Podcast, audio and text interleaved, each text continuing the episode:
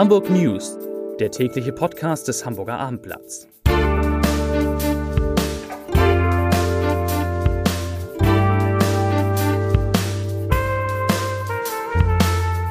Herzlich willkommen in der neuen Woche. Mein Name ist Lars Heider und heute stellen wir den neuen Chef des vielleicht schönsten Hamburger Bezirks und seine Pläne vor. Und jetzt können alle überlegen, was der vielleicht schönste Hamburger Bezirk ist.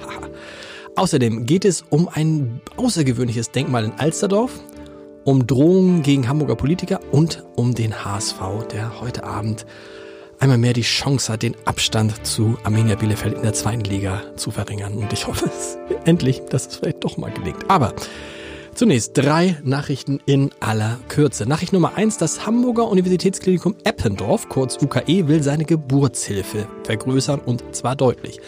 Das sogenannte Perinatalzentrum, das ist ein Zentrum, in dem Früh- und Neugeborene versorgt werden, soll nach Information des Hamburger Abendblatts mittelfristig deutlich erweitert werden und zwar auf der Fläche der heutigen Martini-Klinik und damit in der Nähe des Kinder-UKE. Das UKE reagiert damit sowohl auf die steigenden Geburtenzahlen in Hamburg als auch auf die Tatsache, dass sich die Uniklinik zuletzt häufiger als andere Krankenhäuser von der Notfallversorgung abmelden musste. Nachricht Nummer zwei. Die vielen trauernden Fans des Hamburger Volksschauspielers Jan Fedder können sich jetzt noch einmal ganz persönlich von ihm verabschieden.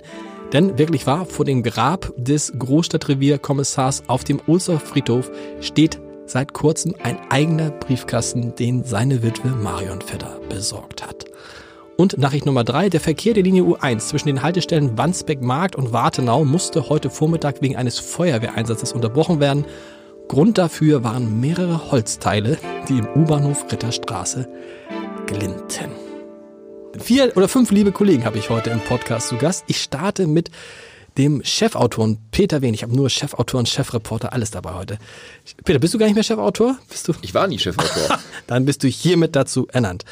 Es geht um eine ich habe gesagt, um ein besonderes Denkmal in Alsterdorf. Du musst es erklären, was es damit auf sich hat. Ja, es ist in der Tat ein absolut außergewöhnliches Denkmal, was dort entstehen wird. Ähm, das, es geht um die Alsterdorfer Kirche St. Nikolai, die liegt auf dem Gelände der ehemaligen Alsterdorfer Anstalten, seit vielen Jahren bekannt als evangelische Stiftung Alsterdorf. Und dieses, dieses, diese Wand, die Rückwand, ziert ein die Rückwand Gemälde, der Kirche? Die Rückwand der Kirche Ja. ziert ein Wandgemälde aus der Nazi-Zeit. Ähm, da sind zwölf Personen drauf zu erkennen, mit Heiligenschein, drei ohne. Die Hm. kann man äh, unschwer als behinderte Menschen erkennen.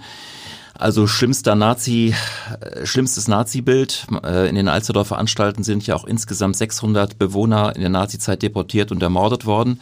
Jetzt will man in einem sehr aufwendigen Verfahren diese Rückwand aus dem Gebäude rausschneiden, stützt vorher das Gewölbe ab, dann schneidet man die 12 Meter hohe Wand raus, rollt sie dann Zentimeter für Zentimeter nach draußen, versiegelt sie, lässt sie in den Boden ein und das wird dann die Gedenkstätte. Und zugleich werden auf der Rückseite dieser Backsteinwand werden die, ähm, die Namen der 600 Bewohner, die deportiert wurden, eingraviert, Okay. festgehalten. Und das geht einfach so, ich kenne die Kirche auch, das ist ja eine sehr schöne Backsteinkirche. Da kann man hinten einfach so eine Wand rausnehmen, ohne dass die Kirche einstürzt. Also es kann europaweit offenbar nur eine einzige Firma, die wird jetzt damit beauftragt werden.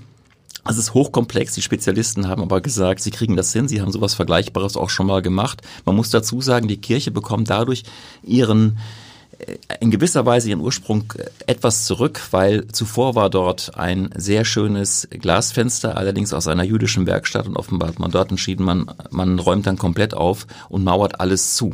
okay. Wer zahlt das und was kostet das? Also das kostet äh, wahrscheinlich sehr viel Geld, aber immerhin 450.000 Au- Euro zahlen äh, Bezirk und Stadt. Und das Ganze ist zu sehen im Kontext mit der Straße der Inklusion, die haben wir ja schon vor anderthalb Jahren mal vorgestellt. Es gibt viele historische ähm, Gebäude der ehemaligen Alsterdorfer Anstalten, die dort Stück für Stück saniert werden. Die ganze, das ganze, der ganze Bereich wird behindertengerecht, wird stärker äh, rund um den Alsterdorfer Markt angebunden und wird schöner und dennoch erinnerungsträchtiger. Wann wird das soweit sein? Wann sind die Bauarbeiten? Also man hofft, dass man im Sommer anfangen kann. Also am Anfang. Lieber Peter, vielen Dank. Kai Schiller ist da, Chefreporter des HSV. Kai, wieso bist du hier im Podcaststudio und nicht in Bochum, wo der HSV heute 20.30 Uhr spielt heute Abend? Genau, 20.30 Uhr. Äh, ausnahmsweise darf mal der junge Kollege Hendrik Jakobs ran und der wird dann heute Abend für uns dort berichten. So, und wir haben das Gefühl, das ich habe, ist wie immer, äh, oder wie so oft in dieser Saison, die beiden direkten Konkurrenten um die Plätze 1, 2 und 3 haben so ein bisschen gepatzt. Bielefeld und Stuttgart haben unentschieden gespielt. Stuttgart beim FC St. Pauli. Und nun denkt man sich wie jedes Mal, jetzt muss der HSV ja einfach nur in Bochum gewinnen. Und dann ist man schon ein Stück von weiter von Stuttgart weg und nur noch, glaube ich, ist es Punkt, wäre punktgleich mit Nee, Bielefeld. ein ne? Punkt- ein Punkt hinter Bielefeld. Ein Punkt der Bielefeld. Ja, so so oft äh, kann ich mich gar nicht daran erinnern, dass die Bielefelder tatsächlich äh, mal gestrauchelt äh, haben in dieser Saison. Deswegen wäre es wirklich eine gute Chance. Und ja, das, das denkt man immer so in der Vergangenheit war es oft so, dass der HSV nur noch nachziehen musste und dann irgendwie dann doch es nicht geschafft hat. Aber ehrlicherweise, ich habe ein ganz gutes Gefühl heute Abend. Warum?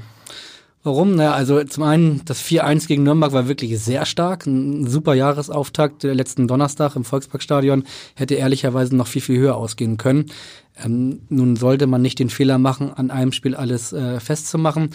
Aber bis auf dieses eine Spiel in Lübeck beim Regionalligisten, wo sie ähm, sehr deftig verloren haben, war es eigentlich äh, eine gute Vorbereitung vom HSV. Sie haben sich nochmal gut verstärkt, im Gegensatz zum Beispiel auch zu den Konkurrenten zu Stuttgart und Bielefeld, die nahezu nichts gemacht haben, haben drei neue Spieler geholt, die ähm, alle, also zwei von den dreien, nämlich Schaub und Bayer, werden heute auch in der ersten Okay. Elf stehen.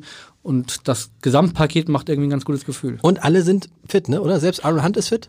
Äh, Arne Hunt ist fit äh, in Arne Hunt Maßstäben. Das bedeutet, Okay. dass er aber erstmal heute auf der Bank sein wird. Äh, Bakariata war derjenige, der nach Nürnberg so ein bisschen gewackelt hat. Der hat äh, einen schmerzhaften Pferdekurs in der letzten Minute bekommen, aber Bakariata hat sehr gutes Heilfleisch und der wird auch äh, von Anfang an spielen. Dein Tipp für heute Abend, man kann das alles sich live angucken auf dem Live-Ticker www.abendblatt.de und Mein Dein Tipp, Tipp? ist 2-1 für den HSV und mein zweiter Tipp ist, dass wer äh, noch die Zeit verkürzen möchte bis heute Abend, genau sehr für dich. der darf gerne nochmal den HSV Wir ein bisschen reden Podcast sich anhören, den wir mit Tamara Dwenger und Philipp Markert aufgenommen haben.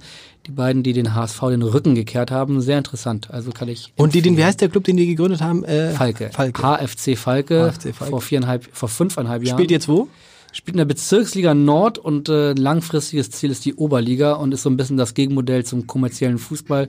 Ähm, aber die beiden haben auch viel noch über den HSV zu äh, sagen und ähm, gerne mal reinhören.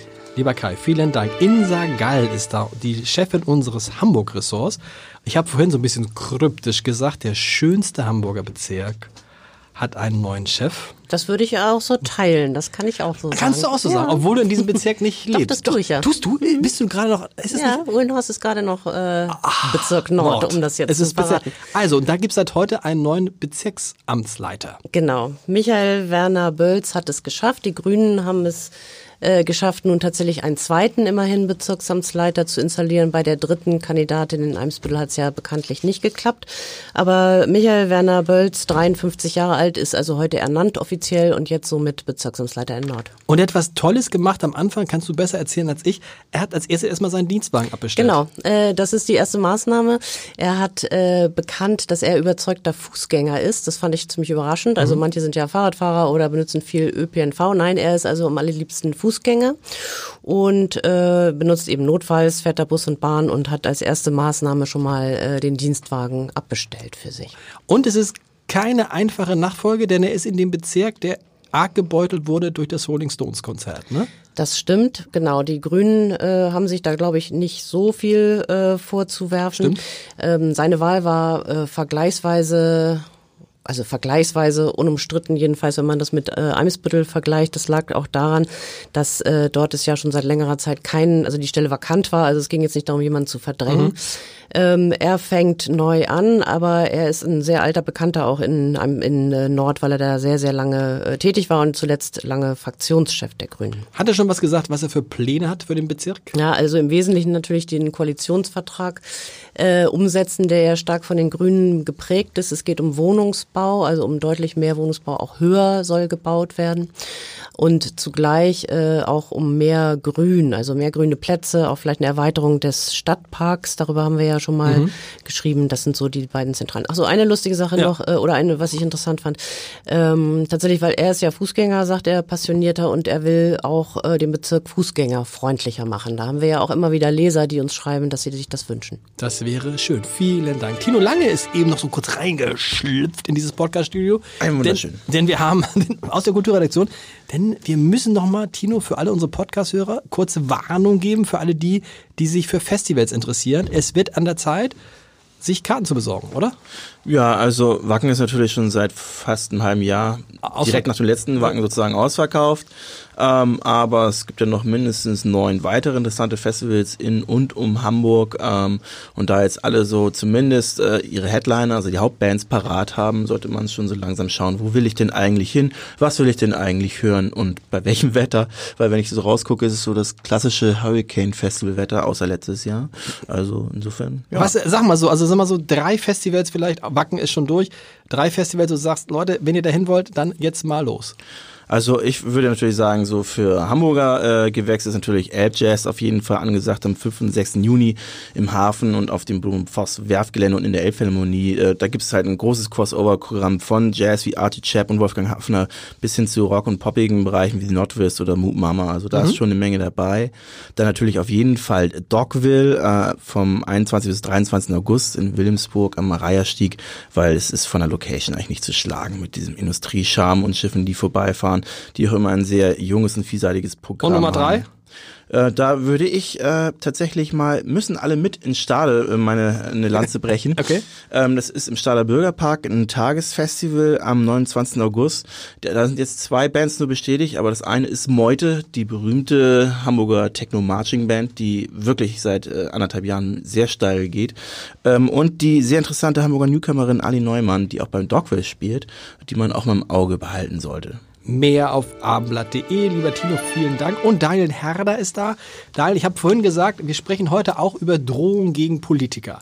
Äh, richtig. Da hast du mal ein bisschen ausführlich recherchiert. Ja, genau. Das wird morgen bei uns auf der Themaseite äh, erscheinen. Wir haben da mehrere Protagonisten, unter anderem einen jungen, aufstrebenden CDU-Mann, Arne Nüchterlein heißt der, der kaum angefangen ähm, schon sich da einige hetzerische äh, Kommentare auf seinem Facebook-Profil anhören musste oder lesen musste, besser gesagt. Dann haben wir natürlich so altgediente Campen wie Dennis Gladiator, der Auch quasi... CDU-Politiker, der, Ja. der, der damit, lebt der dann damit, dass er sagt, ist egal, meine Hater sind immer da? Ja, es, es, es, hängt, es hängt tatsächlich immer von den Leuten ab. Also Dennis Gladiator macht das so, äh, ja, also der, der hat sich da ein sehr dickes Fell wachsen lassen, äh, hat aber vor kurzem auch eine Strafanzeige stellen müssen, nachdem er also Morddrohungen erhalten hat. Okay. Sowas kommt halt eben auch vor.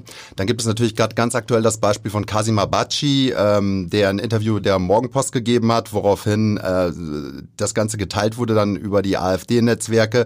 Und äh, er hat über 150 Mails bekommen, in denen er äh, dafür gehasst wird, dass er gesagt hat, dass er gerne die ähm, Wahlbeteiligung unter den türkischen Mitbürgern steigern würde, um so die AfD aus dem Parlament zu drängen. Ne? Kann man ja, ist natürlich ein hartes Statement, aber kann man ja erstmal so stehen lassen. Aber was dann über ihn hereingebrochen ist, das geht nun mal halt gar nicht. Ne?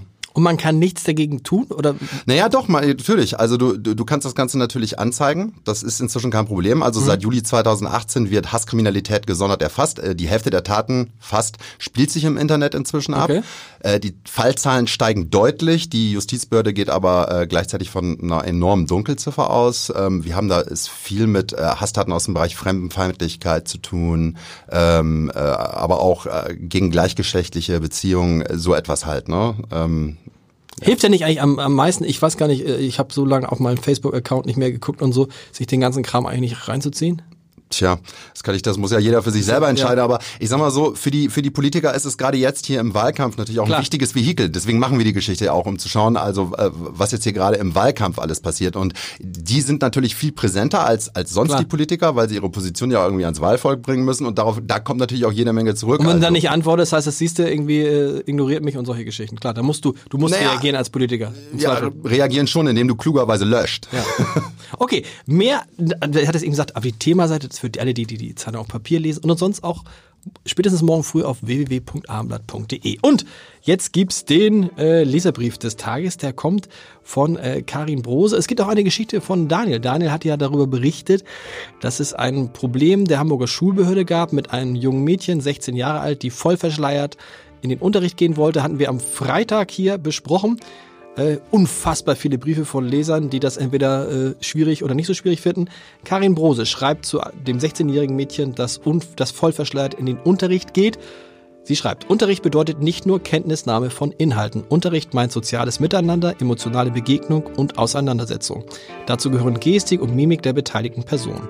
Ein NICAP verhindert das alles. In Hamburger Schulen sollten Mitschüler aber nicht mit einem Stück Stoff kommunizieren müssen. Diese Art der Verhüllung gehört nicht in unsere Schulen. Das Schulgesetz muss dringend dahingehend geändert werden, sollte es das bisher nicht beinhalten. Und genauso ist es, glaube ich, geplant. Und wir hören uns morgen wieder. Bis dann. Tschüss.